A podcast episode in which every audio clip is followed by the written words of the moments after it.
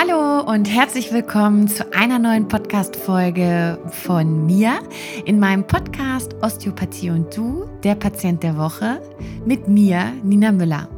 Ich freue mich, euch nach so langer Zeit wieder begrüßen zu dürfen. Es ist etwas ruhig geworden auf meinem Podcast-Kanal hier, das weiß ich. Es gab ganz, ganz viel zu tun. Ähm, ja, neue Grenzen und neue Möglichkeiten, neue Chancen bringt dieses Jahr, dieses Quartal mit sich. Und äh, ja, das sind quasi alles nur Ausreden, warum es ein bisschen länger gedauert hat. Aber zum Glück habe ich gestern Abend eine nette Nachricht aus Nordfriesland bekommen dass ich doch bitte jetzt mal wieder was hochladen soll. Und das mache ich natürlich dann sehr, sehr gerne und freue mich, äh, dass ihr darauf auch schon gewartet habt, genau wie ich. Und ja, wie immer möchte ich euch herzlich willkommen heißen. Ich hoffe, es geht euch gut. Ich hoffe, ihr übersteht die wilden Zeiten gerade und habt alle etwas, was euch hochhält, alle etwas, was euch Spaß macht, alle etwas, was euch gesund hält. Ähm, das ist ja der Grund, warum ich diesen Podcast gegründet habe. Ich möchte in meinem Podcast aufklären darüber, was ist Osteopathie, beziehungsweise was ist Osteopathie für mich. Ich bin Nina Müller. Ich bin mittlerweile 28 Jahre alt. Ich bin Sportwissenschaftlerin, Heilpraktikerin und arbeite im Schwerpunkt osteopathisch und kinesiologisch. Ähm, in meinem Podcast geht es wie immer darum, euch nette Beispiele zu liefern. Damit möchte ich niemals ein Recht auf Allgemeingültigkeit stellen. Es geht hier einzig und allein darum, euch Möglichkeiten vorzustellen, wo es hingehen kann. Ich möchte damit niemandem despektierlich gegenübertreten. Ich möchte niemandem meiner Meinung aufzwingen. Alles, was ich möchte, ist, dass ihr als Therapeuten über den Tellerrand schauen möchtet, dass ihr als Patienten wisst, worauf ihr Wert legen dürft und dass ihr als völlige Neulinge vielleicht ein bisschen was über euren Körper erfahrt. Ja, ähm, zum Thema über den Körper etwas erfahren. Wie immer muss ich jetzt mal schnell schauen, ob hier alles läuft. Jawohl. Zum Thema etwas über den Körper erfahren soll es heute wieder etwas anatomischer werden. Das haben sich viele gewünscht und dann mache ich das natürlich auch gerne. Für alle die, die nicht aus der Medizin sind und zwischendurch so denken, oh Gott, Nina, sei leise, durchhalten. Ich erkläre das danach auch immer noch mal in einfach. Ja, der Mali lässt sich heute irgendwie nicht blicken. Dafür schnauft es hier unter meinem Schreibtisch ganz doll, denn das kleine Boxerbaby Bob ist irgendwie immer noch hier und wohnt immer noch mit mir hier und äh, auch mit Mali und fügt sich ganz toll in der Praxis ein. Und ja, auch in diesem Sinne nochmal herzlich willkommen von Bob, der immer großes Interesse an meinen Patienten hat. Ja, was mache ich hier in meiner Praxis so? Ich habe ähm, Groß und Klein hier, ich habe Vierbeiner wie Zweibeiner hier, ich behandle sehr gerne Schwangere und auch Säuglinge.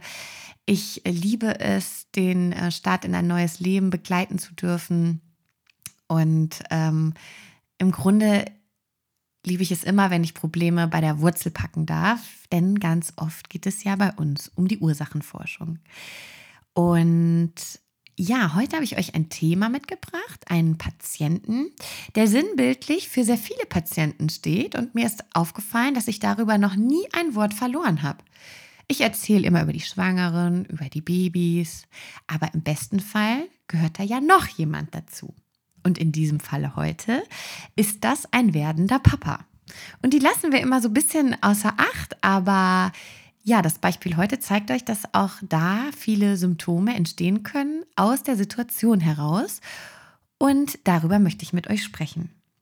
Ich möchte euch natürlich trotzdem nicht ein nettes Zitat vorenthalten, das ich heute rausgesucht habe, weil ich denke, es passt ganz gut für all das, was äh, in der jetzigen Situation für uns ähm, wichtig werden könnte, egal ob wir werdende Eltern sind oder ob wir endlich die Corona-Krise überstehen wollen oder ob wir den Schulabschluss gemacht haben und nicht wissen, wie es weitergeht oder ob wir im Jobwechsel sind ich denke, ein bisschen Hoffnung ist immer gut. Und ähm, da steht geschrieben, Hoffnung ist die Fähigkeit, die Musik der Zukunft zu hören.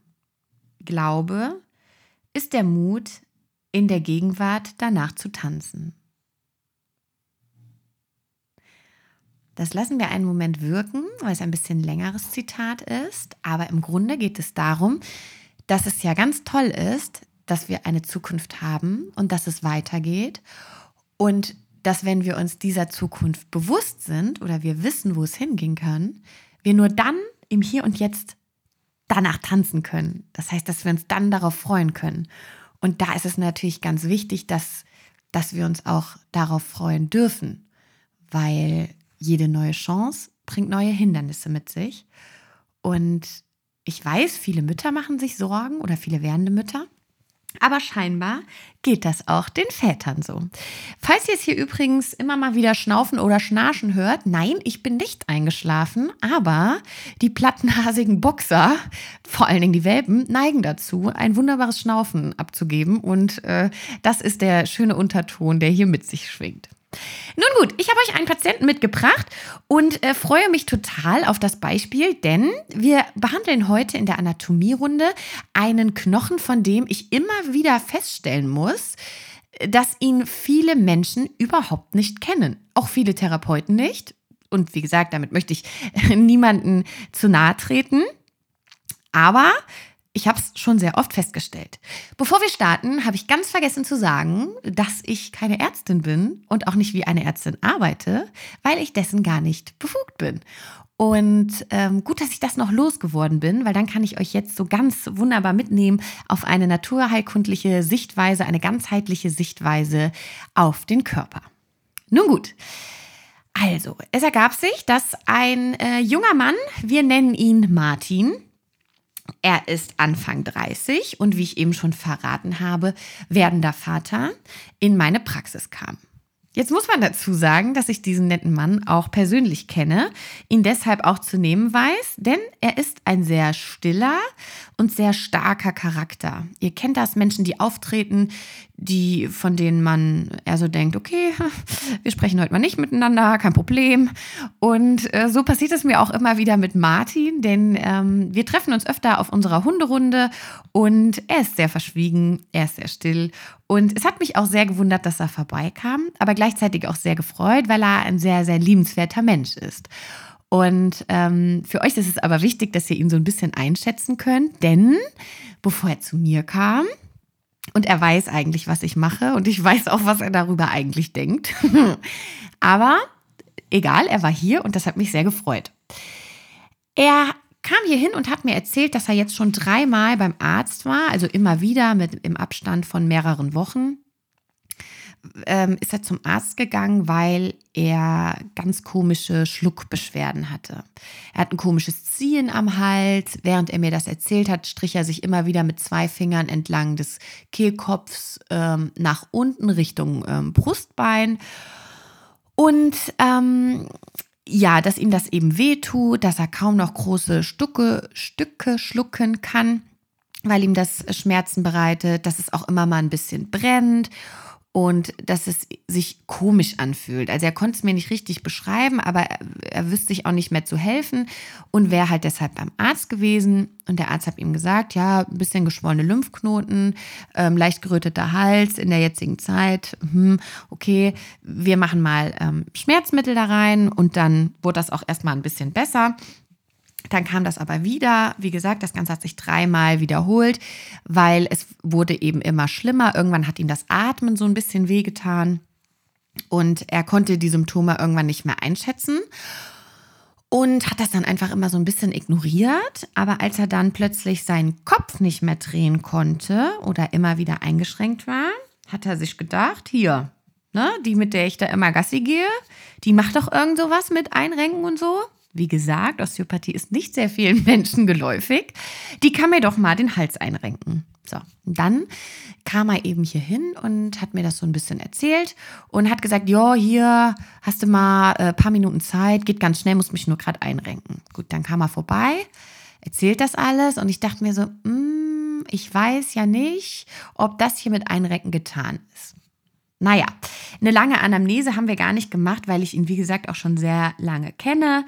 Ich habe die Grundstrukturen abgefragt, äh, die Notfallsituationen abgeklärt, ja, dass ist immer wichtig, nochmal an alle, es ist wichtig, dass wir Grenzen kennen und dass wenn wir einen Notfall vermuten, lieber einmal mehr zum Arzt schicken als einmal zu wenig. Dieser Patient jedoch war schon dreimal beim Arzt ähm, durchgetestet, abgehört, abgestrichen und so weiter. Das heißt, ich konnte äh, frei auf ans Werk gehen ja, ich habe mir den Hals angeguckt, der war gar nicht, also war in dem Moment nicht mehr gerötet, die Lymphknoten waren noch leicht geschwollen. Auffällig war aber, dass eben der Übergang Halswirbelsäule zur Brustwirbelsäule, das sogenannte CTÜ, relativ aufgequollen war. Das heißt, wir konnten schon von einem mittlerweile regionaleren, regionaleren Lymphstau ausgehen, ähm, weil sich eben so ein bisschen Lymphe gesammelt hatte. Und ja, als ich das dann soweit alles abgeklärt hatte und dann eben zur Inspektion gegangen bin, ist mir das aufgefallen. Nochmal, damit ihr ein bisschen wisst, worum es geht. Der äh, junge Mann, der Martin, ist eben während der Vater und das schon in den nächsten vier Wochen. Das heißt, es wird, äh, es ist die finale Phase und es ist eine aufregende Zeit. Es ist sein erstes Kind mit seiner Frau zusammen also es ist auch generell sein erstes Kind, aber ich wollte jetzt eigentlich nur sagen, dass er verheiratet ist, aber das kam jetzt komisch rüber, aber es war so gar nicht gemeint. Also zwei Menschen verheiratet, erstes Kind. So, Punkt. Gut. Äh, oh Gott. Nochmal, damit ihr seinen Typ einschätzen könnt. Er ist ein sehr starker Charakter, ein sehr ruhiger Typ, aber ein sehr bestimmter Typ. Okay? Was wir für uns in der ganzheitlichen Medizin daraus ziehen können, ist, der Körper hat ihm ein Symptom gegeben. Daraufhin gab es irgendwie keine Lösung. Dann hat er ihm noch ein Symptom gegeben und gesagt, der Hals ist jetzt nicht nur rot, sondern jetzt kannst du auch nicht mehr schlucken. Und jetzt kannst du nicht nur kleine Sachen, äh, große Sachen nicht mehr schlucken, sondern auch kleine Sachen nicht mehr schlucken. Ist er wieder zum Arzt. Und das Ganze wurde nicht so richtig an der Ursache gepackt. Und dann kam eben dieses Rotationsproblem noch dazu. Das heißt, der Körper hat immer wieder versucht, ihn zu beschränken und gesagt, hier ist was, hör jetzt mal dahin. Und das sage ich deshalb so deutlich, weil ich möchte, dass ihr auch anfangt, euren Körper ein bisschen besser zu lesen. Wenn immer, immer was dazukommt und ihr irgendwann sitzt ihr da und denkt, oh, ich weiß schon gar nicht mehr, wie das angefangen hat. So sitzen viele Patienten hier. Dann müsst ihr euch überlegen, ob da vielleicht nicht was dahinter steht. Ja? Gut. Ähm, das Gute ist, äh, der junge Mann hat ja dann eben auf seinen Körper gehört, ist zu mir gekommen, hat sich auf meine Liege begeben und, und ich habe angefangen, ihn zu behandeln. Gut. Ich habe das gemacht, was ich immer mache. Ich habe mir die Körperquerstrukturen genauestens angeguckt. Ich habe geschaut, wie steht seine Hüfte. Ähm, Gibt es ein Ilium posterior, anterior? Haben wir einen Vorlauf? All das sind jetzt Sachen, die die ähm, Therapeuten unter euch sehr gut verstehen können. Ähm, all das war aber nicht gegeben. Die Hüfte war frei, ähm, das Schambein war, hat gut gesessen, ähm, keine Verspannungen im kleinen Becken, ähm, viszeral eher unauffällig. Ähm, Spannungen auf dem Zwerchfell waren zu spüren. Da weiß man jetzt aber nicht, ist es der Stress gewesen, der jetzt entstanden ist, weil er eben von A nach B gelaufen ist, um Hilfe zu bekommen, oder war das schon vorher da? Da muss man später ein bisschen genauer hinhören. Der Thorax äh, wies dann schon eine deutlich äh, höhere Spannung auf und der Faszienzug ging tatsächlich ganz, ganz klar relativ weit kranial. Und als ich an der Querstruktur des, äh, der oberen Thoraxapertur angekommen bin, konnte ich dann feststellen, wo die Reise hingeht. Und da ist es eben so, dass der Musculus sternocleidomastoideus sehr verspannt war, jedoch beidseits. Das heißt, wir haben in einer vorangegangenen Podcast-Folge schon mal darüber gesprochen. Der Sternocleidomastoideus ist der Kopfwender. Das heißt, der ist dafür verantwortlich, dass wir unseren Kopf schön drehen können. Der verläuft, wie der Name es schon sagt und wie, wie wir es schon besprochen hatten, ich sage es nochmal zur Wiederholung, vom Sternum, also vom Brustbein zum Mastoid, also bis zum Schädelknochen nach oben und kann durch An- und Entspannung eben auf unsere Kopfrotation wirken. Der war sehr, sehr fest. Okay? Das heißt, ich bin zunächst hingegangen und habe versucht, Ruhe in das System reinzubringen, Ruhe an die Ansätze, an die Ursprünge der Muskulatur eben die Durchblutung anzuregen durch ähm, mir bekannte osteopathische Möglichkeiten. Ich habe eine Hand ans CTÜ gelegt, die andere an die äh, beiden Schlüsselbeine, die eben auch am Brustbein zusammenlaufen, um dort erstmal ein bisschen reinzufühlen, dass ich wusste, wo geht das hin. Und dann war sehr schnell klar,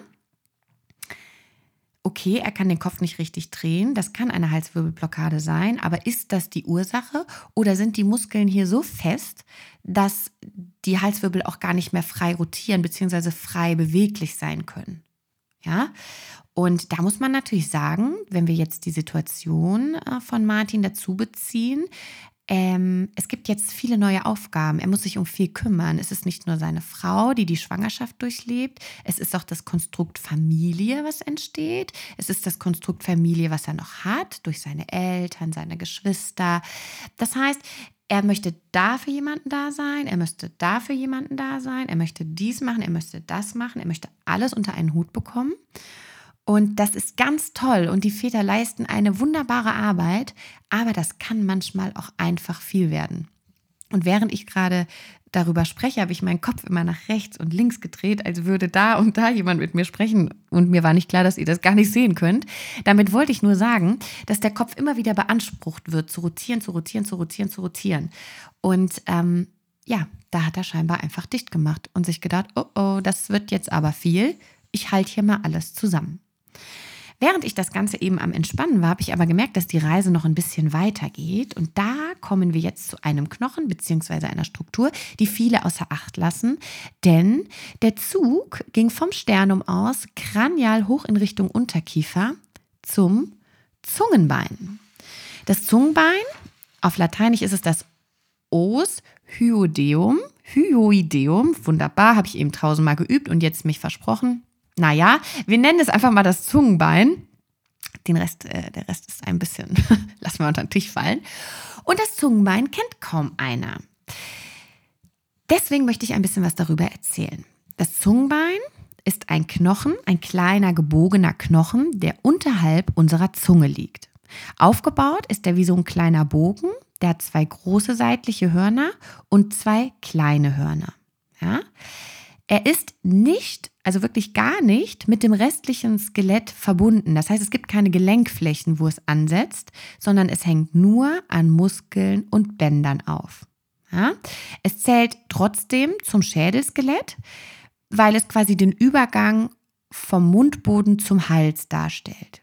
Es gibt dort sehr, sehr viel Muskulatur, die infrahyoidale Muskulatur und die suprahyoidale Muskulatur. Damit das nicht zu sehr ins Detail geht, werde ich die jetzt nicht einzeln aufführen, aber es sind sehr, sehr viele Muskeln, die damit einherspielen. Das könnt ihr euch vorstellen, wenn da so ein Knochen einfach rumhängt, dann muss er ja irgendwie in alle Richtungen gehalten werden, damit er die Position nicht verliert. Gleichzeitig könnt ihr euch jetzt vorstellen, dass dann sehr, sehr viele Störfaktoren ein möglicher Hinweis dafür sind, warum oder in welche Richtung sich das Zungenbein hätte drehen können. Ja?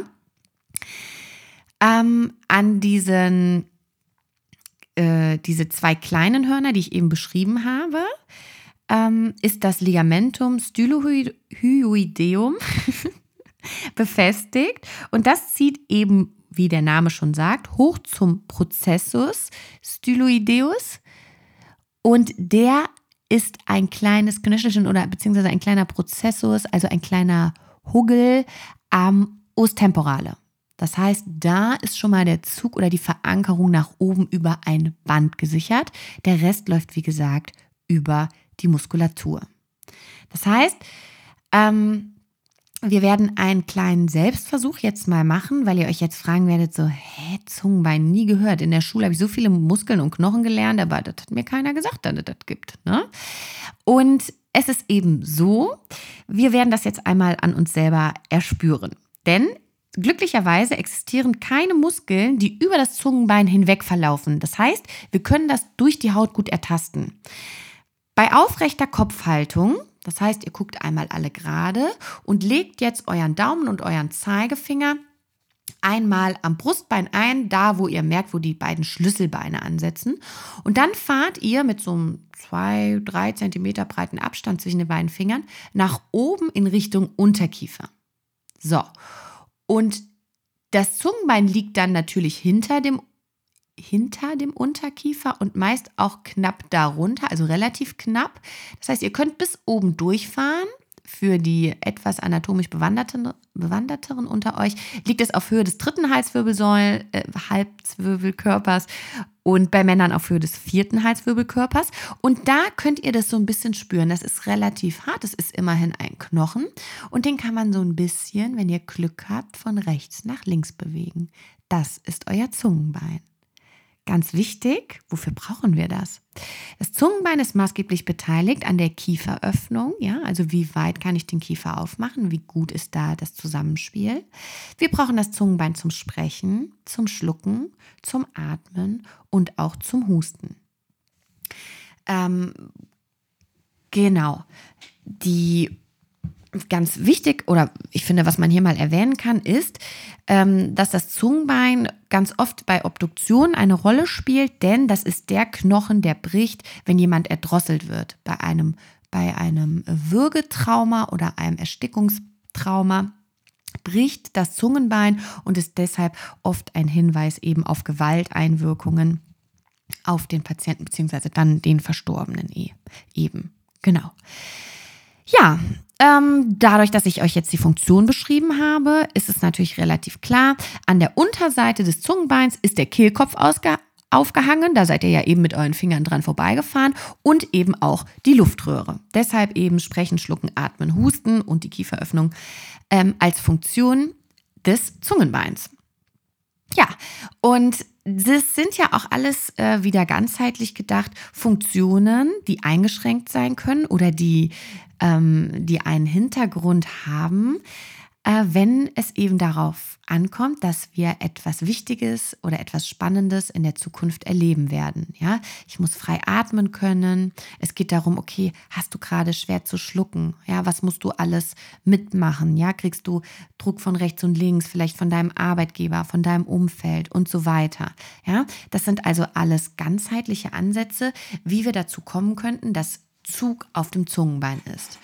Ja, und bei meinem Patienten, bei Martin, war das Zungenbein tatsächlich komplett schräg. Also es ist komplett verzogen gewesen in, äh, in eine Richtung mehr als in die andere und hat deshalb eine leichte Kippung erfahren. Und wenn wir uns überlegen, wie viele Muskeln da dranhängen, können wir dann auch überlegen, wie viel Ungleichgewicht da war. Das heißt, jetzt ist es an euch, wenn ihr das als Therapeut feststellt, das muss behandelt werden. Ja, denn sonst zieht es eben, wie bei meinem Patienten passiert, weite Kreise und wirkt sich dann eben auf die Strukturen wie den Kehlkopf, die Luftröhre aus. Dieses Brennen, was er beschrieben hat, dieses ich kann keine Bröckchen mehr schlucken, hat er auch gesagt. Nina, das sind, ich kann die, die, die, ich kann normales Brot nicht mehr schlucken, weil es mir vorkommt, als würde ich daran ersticken. Und das ist einfach, weil das Zungenbein diese Bewegung so extrem blockiert hat.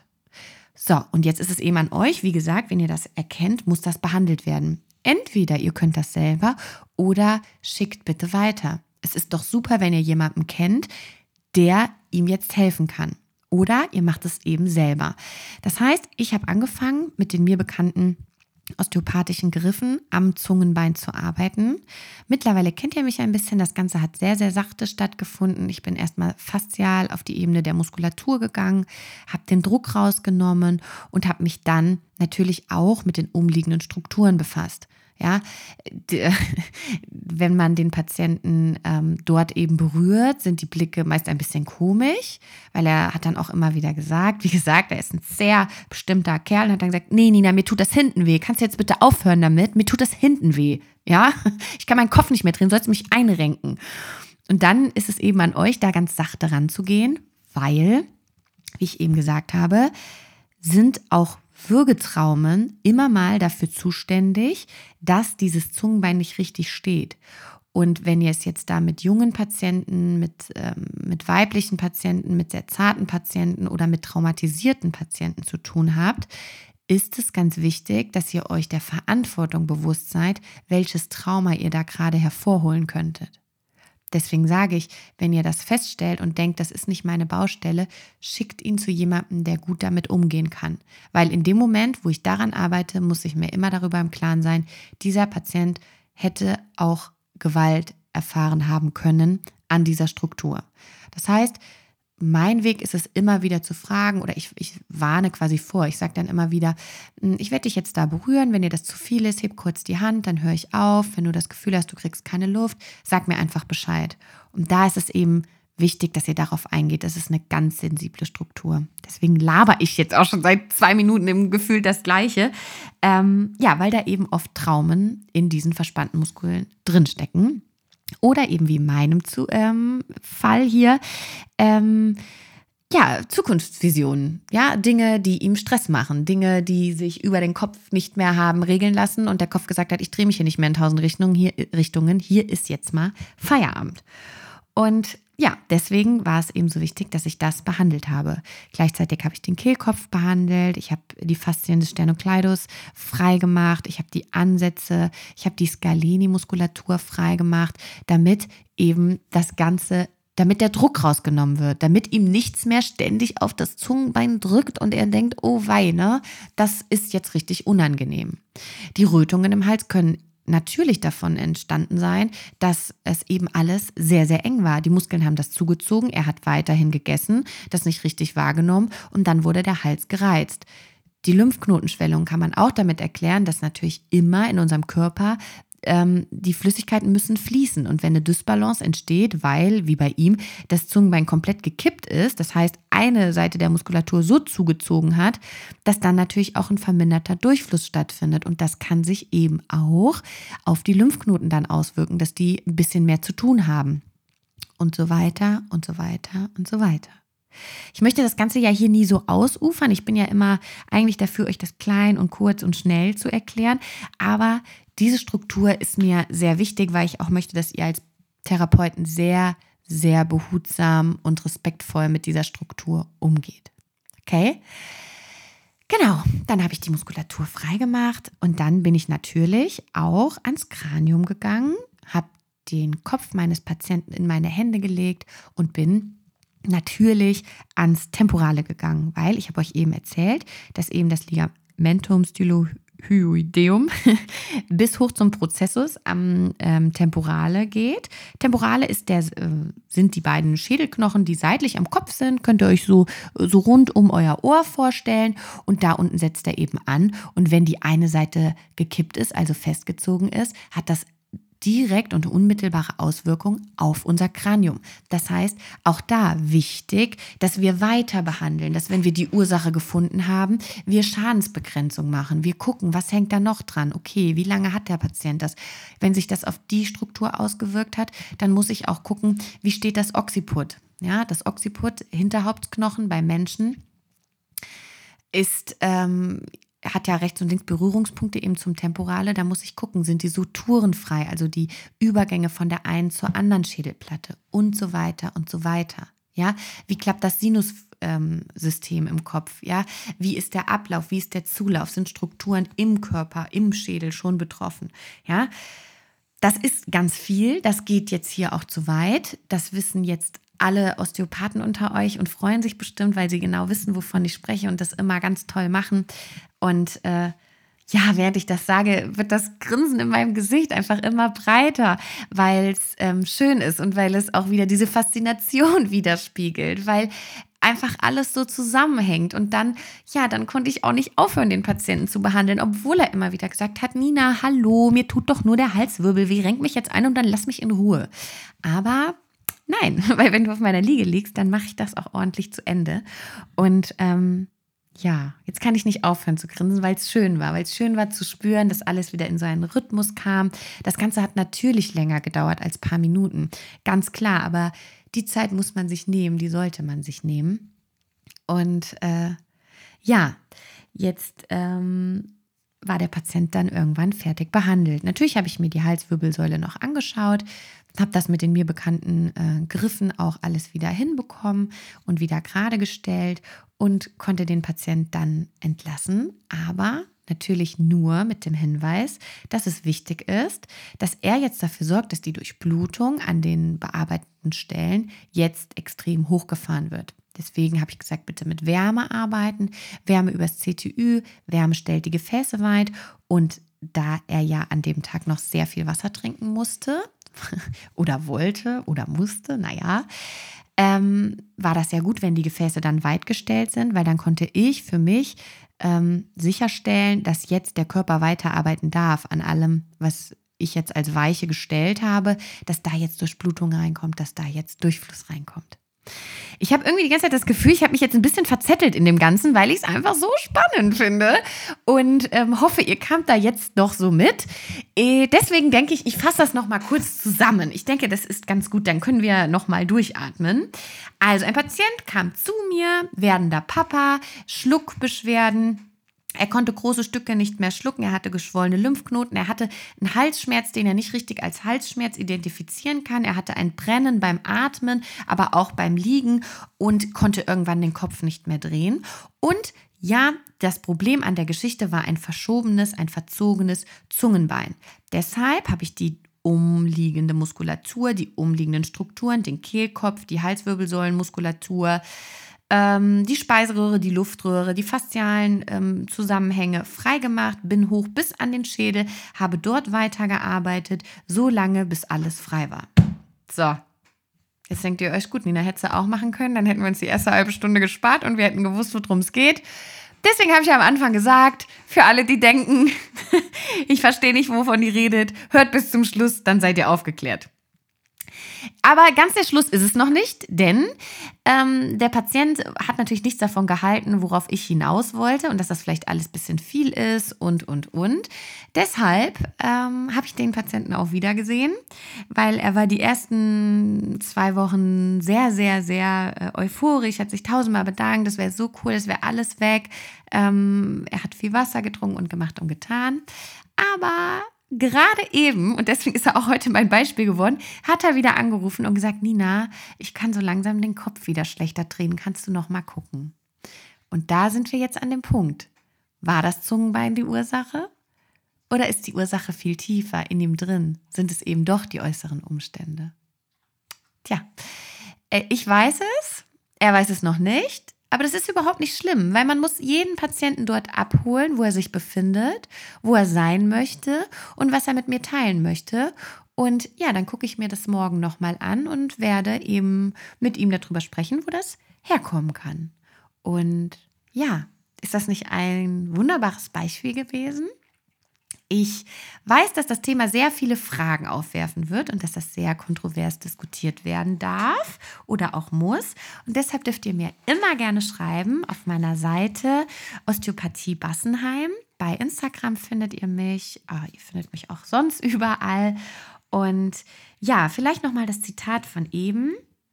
Hoffnung ist die Fähigkeit, die Musik der Zukunft zu hören. Glaube ist der Mut, in der Gegenwart danach zu tanzen. Das heißt, wenn wir daran glauben oder wenn wir, wenn wir dem Ganzen Aufmerksamkeit schenken, was passieren kann, dann können wir die Gelegenheit nutzen und dann können wir uns auf Dinge freuen. Und wenn wir merken, wir können uns nicht darauf freuen, weil wir gar nicht wissen, wie das so wird und das kann ja auch schlecht werden, dann ist das nicht schlimm. Dann ist das wirklich nicht schlimm. Diese Ängste stehen jedem von uns zu. Wir müssen nur lernen, dass wir damit umgehen dürfen und dass wir damit umgehen können. Und dass es immer Menschen gibt, die uns helfen können, die uns zuhören können und vor allen Dingen Menschen gibt, die uns zuhören wollen. Ja, ich bin so ein Mensch und ich weiß, dass ich ganz viele Zuhörer habe, die auch so sind. Ich freue mich wirklich sehr, dass ich euch mitnehmen durfte auf die Reise durch den Körper. Ich hoffe, es hat euch Spaß gemacht, diese Struktur zu entdecken. Ihr dürft mir immer gerne Fragen stellen. Oh, hier, Schnaufi wird wach. Boxer Baby Bob wird wach und fängt hier an rum zu, äh, rumzukaspern. Das heißt wohl, ich habe meine Zeit überschritten, wobei es geht ja eigentlich noch. Und ähm, ja, ich freue mich, dass ihr mit mir auf die Reise gegangen seid, dass wir uns den Körper angeschaut haben. Ich freue mich, wenn ihr bald wieder einschaltet und weiter mithört, wenn ihr Neuigkeiten erfahren wollt. Hier nochmal der Hinweis für euch, was könnt ihr zu Hause tun? Ganz wichtig ist, passt auf euch auf und sorgt für euch. Startet das Ganze doch einfach mit genügend Flüssigkeit. Trinkt morgens ein großes Glas Wasser, trinkt am Nachmittag ein großes Glas Wasser. Tut das für euch. Macht das, weil es euch wichtig ist. Macht das, weil ihr wisst, dass Disbalancen im Körper immer zu Schwierigkeiten führen können und dass wir ganz viel mit einem gut fließenden System eben wieder hinbekommen können. Macht das, weil ihr es wert seid und weil ihr es verdient habt. Okay? Ich wünsche euch allen einen wunderschönen Tag noch. Genießt das Aprilwetter in vollen Zügen, egal ob es regnet oder schneit oder die Sonne scheint. Genießt es, tanzt in der Gegenwart, weil ihr wisst, was passieren kann und weil ihr euch freut auf das, was kommt. Okay? In diesem Sinne, danke fürs Zuhören bis zum nächsten Mal. Allen noch einen wunderschönen Tag und macht's euch fein.